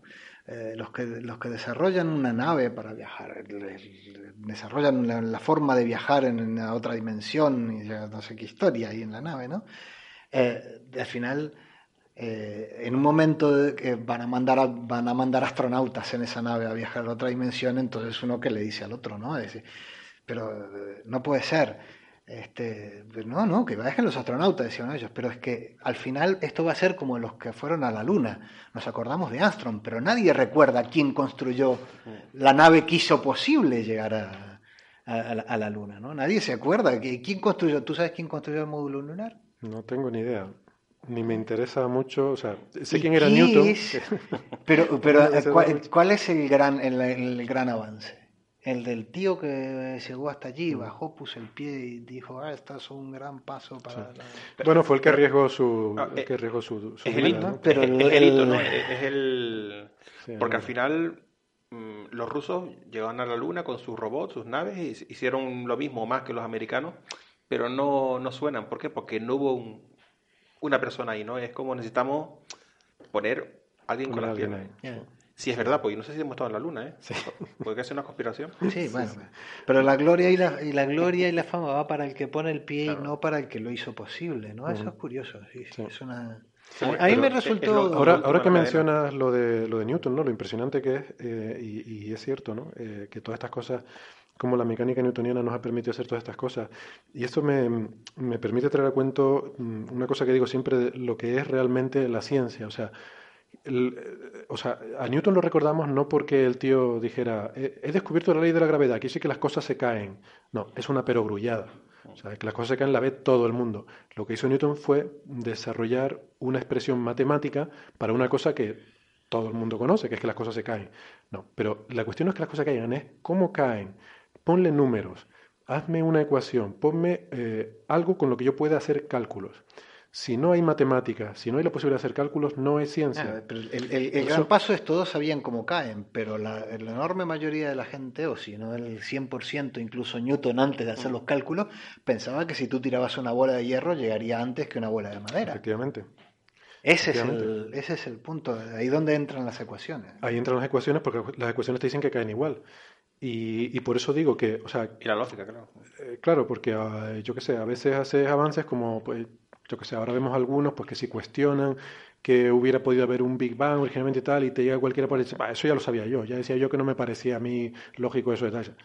Pero vamos a ver, eh, o sea, que tú te levantes por la mañana y se te ocurra que el universo son siete esferas cristalinas, eso no es ciencia, por mucho que luego al final alguien descubra que efectivamente son siete esferas cristalinas, sino es ponerle números, o sea, son las matemáticas. Eh, y esto tiene que ver con la popularización esta que hablábamos antes, ¿no? Cuando alguien dice que el universo es un holograma y tal. No, vamos a ver, para que sea ciencia, el principio holográfico tiene una expresión matemática muy precisa. Que aquí, bueno, lo hemos contado, pues como se cuentan las cosas en divulgación, pero los, los artículos de esta gente tienen ecuaciones y tienen matemáticas. Eh, hablando de eso, que, no sé si lo, comentamos una vez, lo, leí, me pareció maravilloso. No sé si era Leonardo o, o Da Vinci. Uno de los dos. Si, si era, eh, es que eso me dijo una vez un estudiante.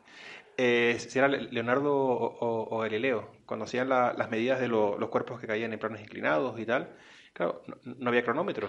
Ajá. ¿Cómo tomaban las, las- las medidas? Entonces... eh, Ese era Galileo, el que- el que hizo las Galileo, medidas de las bolitas, sí. Increíble, es que era con, con música. Ajá.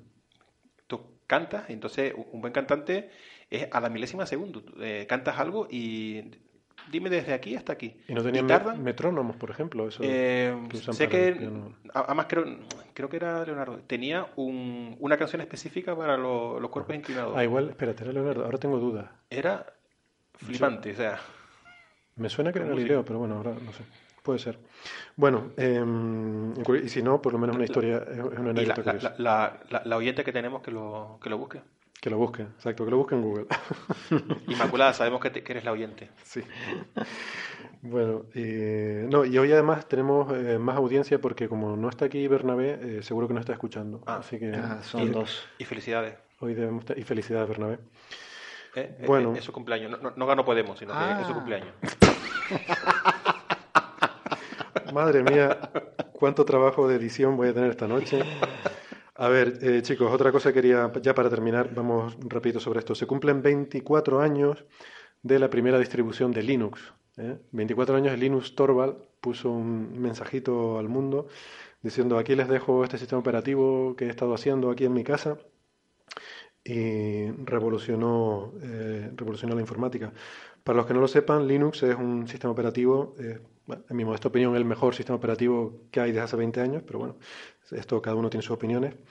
Linux es un tipo de Unix eh, y, Unix a su vez es un sistema operativo que data de finales de los años 60, desarrollado en- originariamente por ATT eh, en los laboratorios Bell y que luego eh, se desarrolló sobre todo a principios de los 70 en departamentos universitarios, en Berkeley y en Stanford sobre todo, y era un sistema operativo mm, destinado sobre todo a facilitar la, conexión entre ordenadores para formar redes, que eso era algo que en aquella época estos departamentos pensaban que era importante. Em, 30 años antes de la Internet y que ahora todos, sí, todos tenemos clarísimo que las redes son lo, mejor y, y lo interesante, pero en aquella época esto era un concepto bastante innovador, el pensar que conectando ordenadores era como tú conseguías cosas, cosas interesantes. Y entonces eh, Unix fue un sistema operativo hecho desde el principio como un sistema operativo para tener muchos usuarios, eh, multitarea, o sea, corriendo muchas cosas a la vez, cada uno sus procesos eh, en muchos ordenadores conectados en red, ¿no? Y, y fue el, bueno, el sistema operativo preferido, de, sobre todo se desarrolló para programadores, ¿no? para, para gente, para usuarios potentes, digamos, gente que quería hacer programación y tal, y se extendió muy rápidamente porque estaba escrito en C. De hecho, uno de los autores originales de Unix fue eh, Dennis Ritchie, que para mí es el mayor genio de la informática. ¿eh? Es triste que la gente mm, por ahí conoce a Steve Jobs y a, Bill Gates eh, y le dice, les habla de Dennis Ritchie y nadie sabe quién es.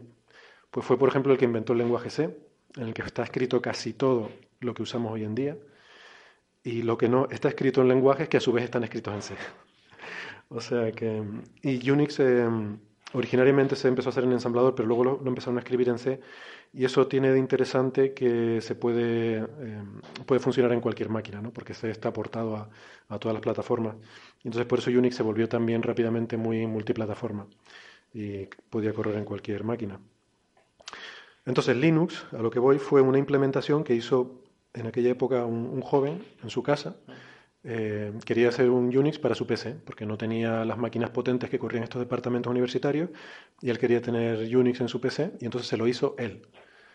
Y no solo se lo hizo él, sino que cuando terminó, sacó el código fuente y le dijo a la gente, ah, aquí está este código fuente de esto que he hecho, que hoy en día el movimiento este de open source y software libre y todas estas cosas, pues está muy bien, ¿no? Y ha sido una de las grandes revoluciones de nuestra época, el hecho de escribir código abierto y que mm, eh, pueda ser en forma colaborativa y tal.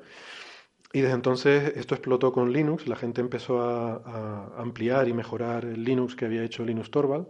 Él específicamente había dado permiso a quien quisiera pues a seguir añadiendo cosas y tal. Y mm, bueno, y a día de hoy sigue siendo uno de los miembros directivos de la Linux Foundation y del linuxkernel.org, que son las organizaciones que de alguna forma dirigen un poco hacia dónde va el desarrollo de Linux, pero, pero que es una cosa muy descentralizada. O sea, que eh, Linux es una cosa desarrollada por la gente, por los frikis del mundo, y que lo han ido haciendo pues así según la gente ha querido, y con un, diseño así como muy, muy modular, ¿no?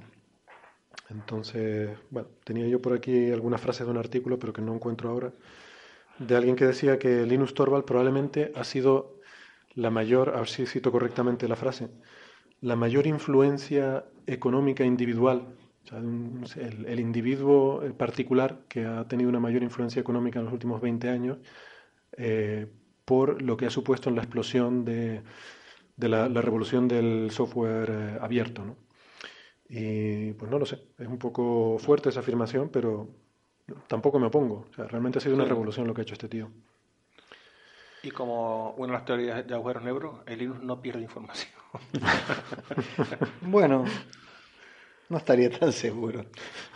Es curioso que a, a, nosotros nos ha pillado por, por edad y demás la, la, la transición, ¿no? La, la, verdad que... Completamente. Mientras Héctor estaba comentando esto, eh, eh, estaba yéndole, yendo para atrás y oh, bugs, los Linux, eh, los PCs, etcétera, etcétera. Uh -huh. creo, eh, Internet.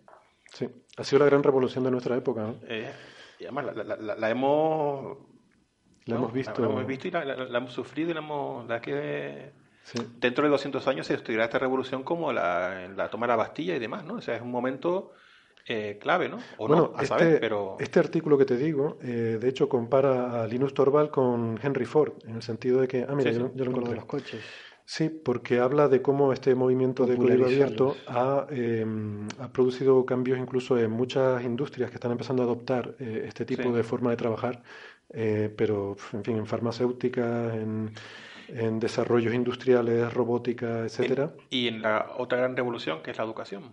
También bueno, pero, la, pero la, esa forma de eh, cooperativa de, de trabajar. Este, no sé si eso es atribuible a Linus Torvald o en general a toda la gente del open source, ¿no? Sí, sí, eh, lo que dice aquí es que... Lo que, lo que es atribuible Linux... a Linus Torvald es que lo en Linux, Linux, sí. eh, con S, eh, es, es más el el kernel, el núcleo del sistema operativo. ¿no? Había otras herramientas, hay otras uh -huh. herramientas eh, de, de, de, de, toda esta revolución del open source que... Sí, lo que dice es que Linux ha sido un poco el, el, el buque insignia, ¿no? la bandera de este, este movimiento del desarrollo de Linux y que eso fue algo promovido por el propio Linux, ¿no? que desde el principio, desde que dio ese código y que luego fue fomentando el que la gente... Eh, o sea, no solo oponiéndose, como hace cualquier eh, cualquier empresa de estas que hacen cualquier cosa y tú luego intentas hacerle cualquier modificación y vienen a por ti. Eh, pues como me ha pasado a mí, por ejemplo, una cosa tan tonta como intentando poner subtítulos a un vídeo que había de, de, de, alguien, no me acuerdo ahora. El de Hitler. Hitler no. cabreado. No, ese ya está muy manoseado. De... a ese le ha entrado todo Dios. No, ahora me acordé de Viacom, que es, una, es la empresa matriz de Comedy Central en Estados Unidos, porque mm. había un monólogo buenísimo de Jon Stewart que me gustó mucho y lo quise traducir al español para que mis amigos lo pudieran seguir, mis amigos que no hablaban inglés.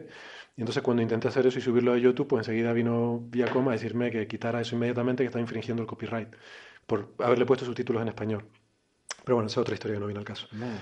Pero vamos, que es la, es la mentalidad empresarial eh, actual, ¿no? no es, sí, que es justo lo contrario, ¿no? Es, es, cerrar tu producto en vez de abrirlo a que la gente lo...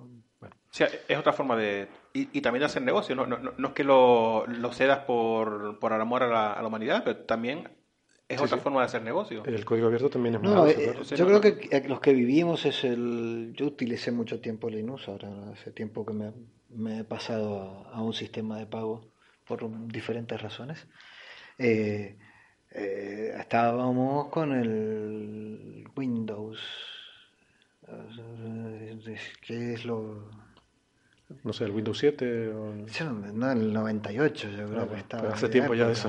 Maravilloso ese. No sé, Debería haber, haberse quedado hoy Windows. Hace tiempo ya en, en el 98. Pero qué birria que era Siempre trancándose, siempre. Y Linux hacía que, incluso hacía que, el, que, el, que un ordenador de bajas prestaciones funcionara mucho mejor. Uh -huh. ¿Eh? este, yo debo, debo decir que, que, quizás ahora sea, eso haya cambiado, ¿no? porque yo repito, ya no uso Linux desde hace mucho, más de una década. Este, Lo malo que tenía que había que, en aquella época había que leerse muchísimo how-to para hacer funcionar las Sí. cosas. Eh, La, la instalación de todos, eh, cualquier periférico era ya un, Poner un periférico, una locura. sí. Pero eh, eh, en contrapartida terminabas sabiendo un montón sobre dónde, sabías más, sabrías sobre tu sistema y sobre dónde estaban las cosas y cómo arreglarlas, Y que había- mucho más de lo que de lo que eh, Estaba orientado, con- sí, estaba orientado a usuarios avanzados, claramente, ¿no? Era un, un sistema operativo para programadores y para gente que tal. Sí. Y hablando de esto, y ya para Pero creo que ahora funciona Sí, ahora ya es ya, muy... para, sí, sí. para los usos básicos, Para los cualquiera se puede instalar Linux y hacer funcionar ese PC que tiene tirado por un lado porque ya el Windows no le daba ni para empezar, le va a funcionar para un montón de cosas mucho Sí, mejor con Linux. No, y de hecho, y si quieres gastarte el dinero, pues también hay empresas que te ponen Linux y te dan el servicio de soporte este, bueno, que, que tienes en cualquier, por ejemplo, Red Hat vive de eso, ¿no? O sea, ellos te, te instalan el Linux, te dan el soporte técnico y, y todo este tipo de cosas. Y ya que estamos hablando de estas cosas, y ya así para terminar, pues llevamos casi hora y media hablando, Qué raro. eh, quiero aprovechar este aniversario para recomendar a nuestros oyentes una serie de la que yo, eh, a la que yo estoy enganchado y que mañana es el final de la primera temporada en, en Estados Unidos. Gin Tony. Eh, no, fíjate que esa la estaba pensando empezar a ver ahora. Es ciencia ficción. Es ciencia ficción, ¿no? También, sí. No sé, yo es que me- Cutre ficción. vi el nombre y me, me pareció tan interesante que digo, esto lo tengo que ver. Pero no, esta se llama Mr. Robot, te- consta de nueve episodios esta primera temporada y mañana, como digo, se emite el último. y Entonces estoy muy nervioso, que no duermo, esperando a ver cómo se resuelve todo. ¿De qué va? Y eh, va de hackers, de, programadores, hackers y bueno, y de gente que consume muchas drogas también y, y a veces las dos cosas se mezclan, pero bueno, pero es interesante sobre todo porque va de hackers y es muy realista. Es lo que hablábamos de la ciencia ficción y tal. Eh, tú estás viendo eso cualquiera que sepa un poquito de ordenadores, yo tampoco que sea un súper experto, pero sé un poco, y aquello no te chirría nada. O sea, todo lo que pone, además se ve como el tío llega ahí, abre una consola, empieza a escribir comandos de Unix, eh, se conecta, usa un SSH 192.68.1.1 para conectarse al gateway de no sé qué, quiere ver los procesos que están corriendo, pone PS-FA, pipe, grep, no sé qué. Sí, bueno, la- la- estoy harto de cu- cualquier serie más o menos de, que hay ahora de, en, en la tele, que todos los policías ahora son, vamos, genios, que cogen el ordenador, tocan las teclas que suenan pip, pip, pip, pip, y con tres toques de tecla pueden ya hackear toda la red de, de cámaras de, de una Mm. ciudad de, o, o- apagar la... Y sale una barrita que dice transfiriendo, una Es- barrita que se va llenando, además en un- con un look que, que no va, has visto. va súper rápido hasta el 98 y de repente el 98 ya es como súper lento, ¿no? Sí, Y les digo, pero eso, eso no es así, de- o, No, o sí. deja reconstruir la cara de no sé qué, pip, pip, pip. sí. Y Amplía, amplía la cara. Ah, exactamente. Eh, ¿Qué tiene? Tiene una pestaña en el ojo. No, pero, pero es curioso todo eso. Van, salen a buscar, este, buscan huellas digitales que se parezcan una a otra y te van mostrando una a una, ¿no? Lo más ineficiente que puedes hacer. Exactamente, no, no lo haga, que me está... ¿Para qué quiere ver lo que no? Sí, sí. Son muy ridículos. Además, no sé si te has dado cuenta, pero yo no sé si lo hacen adrede o qué, pero tú ves un ordenador en una película y eres incapaz de reconocer qué sistema operativo está corriendo eso. Ah, Pues es todo, es todo inventado, es todo de mentira. Sin Sí, pues, serie... no, no, le- le- no, últimamente no lo reconoce porque en donde va la manzanita ponen una pegatina, a menos que Apple ponga el dinero. No, no, pero quiero decir en la pantalla. O sea, cuando te ve la pantalla no se ve ahí nada reconocible. No, no sabe lo que están haciendo. Como dice Darwich, le dan a tres botoncitos, plip, plip, plip, y se. Ah, desbloqueando la caja fuerte. Una barrita. Corre, que vienen, que vienen. Yo- Ah, yo- ya está desbloqueada. Yo, yo alguna vez, mm, viendo, no me gusta, pero alguna vez lo pillo, Mentes Criminales, Ah, alguna no vez gusta. digo, tengo que hablar con Héctor, porque todos tus problemas de- con el MHD se solucionan ahí. Sí. Tú le dices a la chica, solucioname la- lo que tú quieras. Y pip, pip, pip, Y a ti es un genio, ¿eh? Todo. Por eso Eh, se eh, pinta eso los pelos como se los Exactamente, pinta. un genio. Bueno, pues lo vamos a dejar Bueno, ahí Héctor porque también se lo pinta de además, pues vas a tener que venir otro día. vas a tener que venir otro día. Es que Oye, hemos traído un pseudogeólogo el día que no hablamos nada de cosas de biología. es verdad. Gracias a Pero, Dios no, eso. pero un oyente nos preguntó por mentes criminales y yo no tenía idea de lo que era eso y no le supe contestar. Así que la próxima vez. Ah, pero eso venga- me tienes que preguntar. Ah, bueno, pues venga, el próximo programa que ahora ya es tarde, venga. Pues nada, eso, que Mr. Robot a mí me pareció muy plausible. Mr. Robot, tú- que la debe de ver en seriefrikis.com. Algo así. Bueno, la- lo da, ahí lo da en Estados Unidos la cadena USA. Allí, créanselo o no, hay una cadena que se llama USA. No. Pues imagínate. Y no sé, seguro que hay judías que se llaman USA, pero bueno. Eh, la serie está muy bien, mm, la recomiendo. Y, nada, a ver qué tal el final de mañana. Pues señores, yo creo que lo vamos dejando aquí. Eh, gracias a nuestros oyentes por aguantarnos otra vez hora y media. Em, gracias también a nuestros oyentes ahora en Coden Daute Radio. Eh, bienvenidos y esperamos que alguno por lo menos siga con nosotros la próxima semana. Y no se haya tirado por alguna cantidad. Bueno, ya veremos. No sé si nos pasarán a la franja horaria de la medianoche a partir de ahora o En el horario habitual de las 3 de la mañana. Cultura para todos. Antes de ahorita laica. Muchas gracias. Adiós, chicos. Adiós, Daniel. Hasta luego.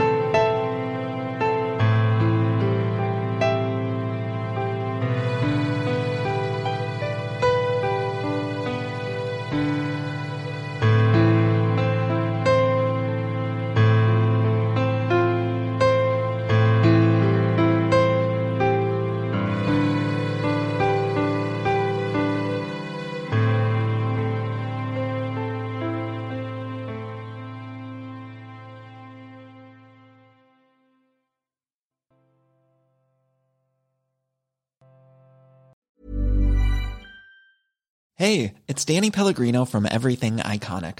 Ready to upgrade your style game without blowing your budget? Check out Quince. They've got all the good stuff shirts and polos, activewear, and fine leather goods, all at 50 to 80% less than other high end brands. And the best part? They're all about safe, ethical, and responsible manufacturing. Get that luxury vibe without the luxury price tag. Hit up quince.com slash upgrade for free shipping and 365 day returns on your next order. That's quince.com slash upgrade.